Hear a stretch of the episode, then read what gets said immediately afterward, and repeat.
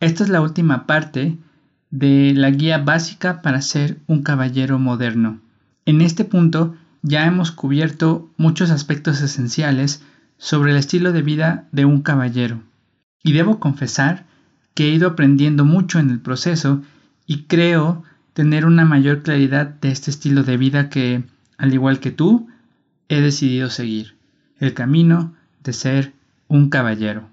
Espero que hayas disfrutado de esta serie y que te haya sido de utilidad. Sin embargo, aún nos queda un punto muy importante que discutir. Si quieres enterarte de qué se trata, prepara todo, relájate, ponte cómodo y en cuanto estés listo, comenzamos.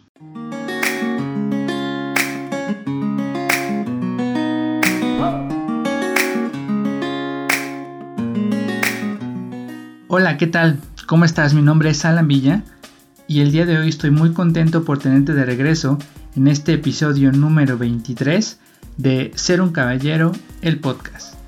En este punto hemos analizado muchos aspectos sobre ser un caballero, sus orígenes, significado, implicaciones, etc. Sin embargo, tarde o temprano vienen a la mente las preguntas ¿qué beneficios tiene un estilo de vida tan exigente? ¿Para qué o por qué ¿Debería tomarme el trabajo de ser un caballero? ¿De qué sirve todo esto?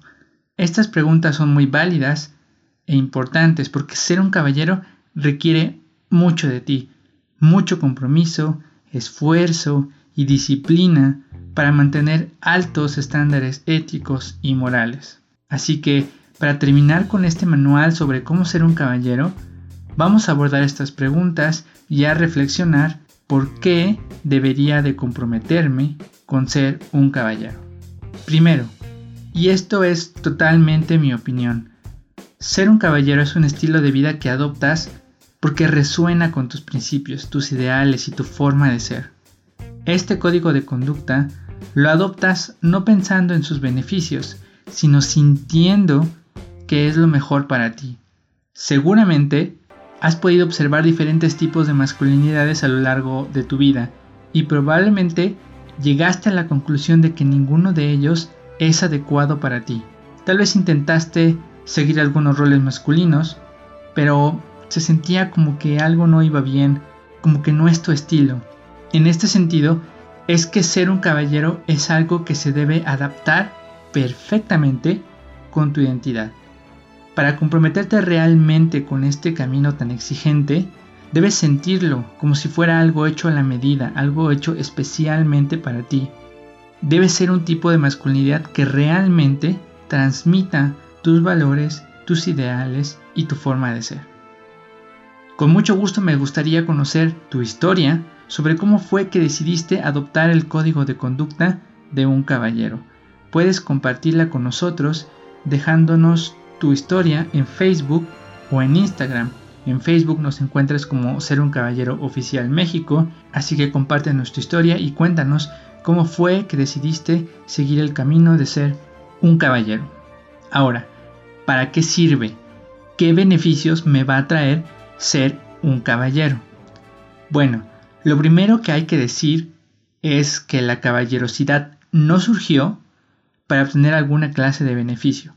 Recordemos que nació dentro de los knights, que eran miembros de la aristocracia, los caballeros antiguos. Y estos caballeros, además de pertenecer a la aristocracia, eran fuertes guerreros. Los caballeros medievales se encontraban en la parte alta de la estructura social. Probablemente nunca ha habido mejor momento para ser fuertes que en aquella época, en la Edad Media.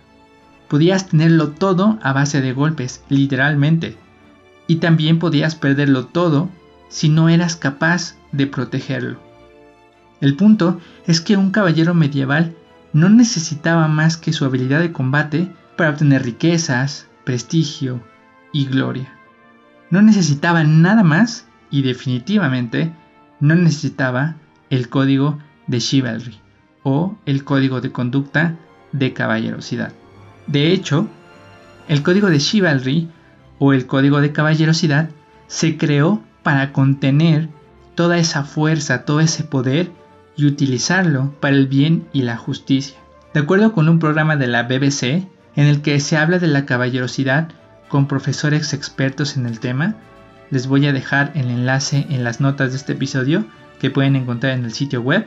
Bueno, de acuerdo con este programa, la caballerosidad en realidad trata sobre ser restringidos en la victoria.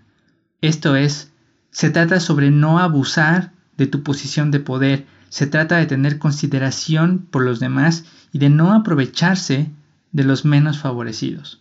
Incluso, aunque esto sea socialmente tolerado o sea bien visto.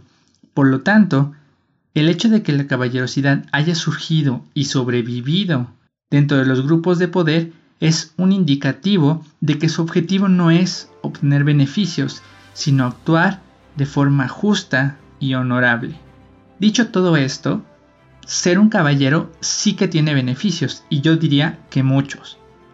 Tener valores como la disciplina, la integridad y la amabilidad pueden resultar en una cantidad muy vasta de beneficios.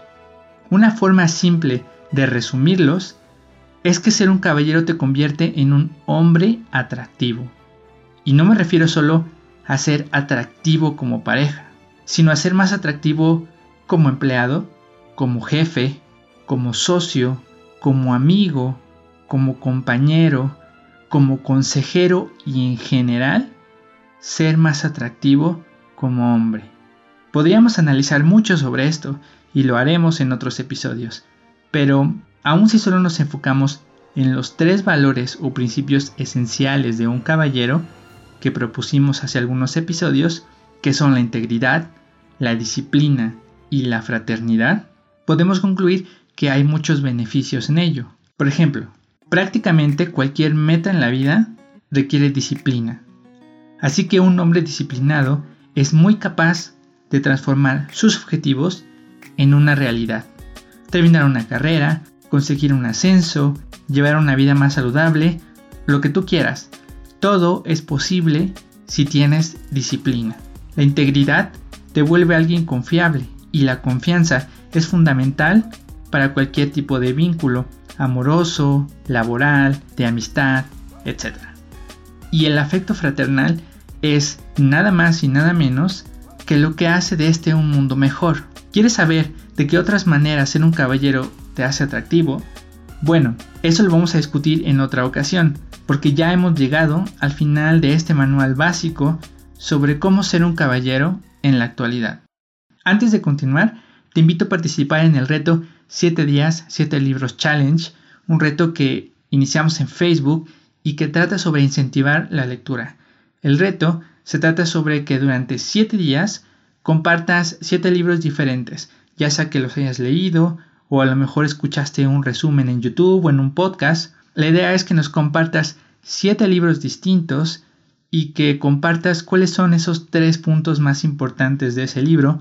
Entonces el reto son 7 días, 7 libros challenge y cuando termines tus 7 días te vamos a hacer una mención en especial en uno de los capítulos de este podcast ser un caballero, el podcast. Bien, así que apúntate al reto, 7 días, 7 libros, challenge.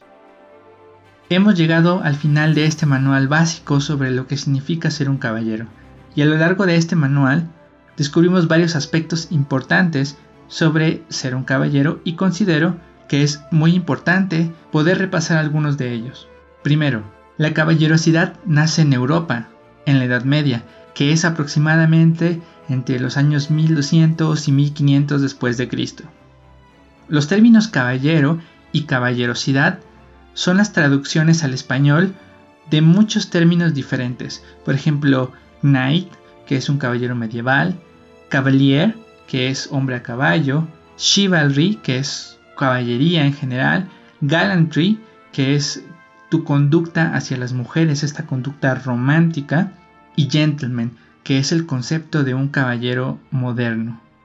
Entonces, ser un caballero o caballerosidad es una traducción de todas estas palabras, y por eso es que hay tanta confusión al respecto de los términos. La caballerosidad moderna nació como un código de conducta, conocido como el código de chivalry, y esa es la esencia de ser un caballero. La caballerosidad tiene influencia del cristianismo y el objetivo o la idea es conducirse de forma justa y usar la fuerza para defender el bien y a los necesitados. La caballerosidad es un código que tiene dos partes, una parte interna y una parte externa. La parte interna corresponde con los principios y valores que van a guiar tu conducta y la parte externa corresponde a esa conducta, a las acciones específicas que te hacen quedar como un auténtico caballero. El siguiente punto es que la caballerosidad no surgió para conquistar mujeres. Esto es una interpretación falsa de lo que significa la caballerosidad. Entonces la caballerosidad no, es para conquistar mujeres, ni es algo que se muestra solo hacia las damas, como lo hemos repetido, se trata de conducirse de forma justa y honorable. Bien, ser un caballero antes era un título nobiliario, pero eso quedó en el pasado. Ahora, ser un caballero es una distinción social que es accesible para todos los hombres, sin embargo, es una característica que solo otras personas pueden otorgarte. Uno no debe caer en el error de presentarse como un caballero. Siguiente punto. Un caballero no lo es porque lo dice, ni por lo que tiene, ni por cómo se ve, sino por sus principios y su conducta.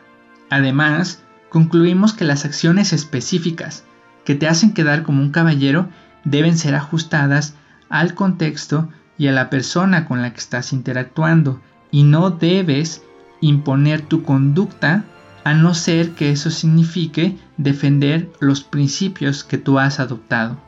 Finalmente, y esto quiero resaltarlo, uno no debe seguir el camino de un caballero para obtener beneficios, ya que este no es el propósito de la caballerosidad. Sin embargo, ser un caballero sí que te convierte en un hombre más exitoso, más confiable y en general en un hombre más atractivo.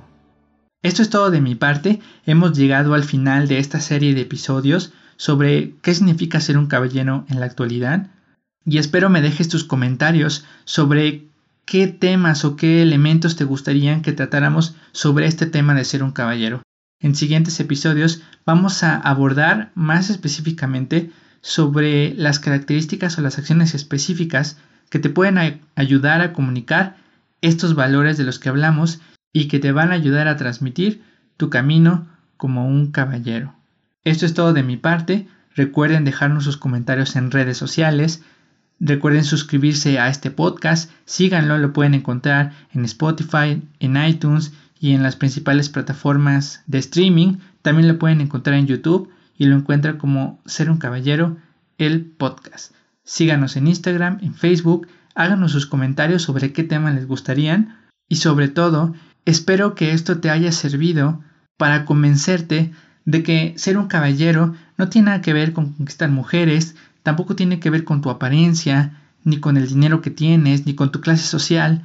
Si tú realmente estás comprometido con ser un mejor hombre, con restaurar el rol del hombre en esta sociedad, con convertirte en un hombre más confiable, más justo, en alguien honorable, entonces puedes estar convencido de que ser un caballero es el camino para ti y lo único que necesitas es comprometerte con este estilo de vida y darlo todo para poder comunicar estos valores de integridad, disciplina y afecto fraternal. Si estás listo, te deseo lo mejor y espero que puedas liberar al caballero que llevas dentro.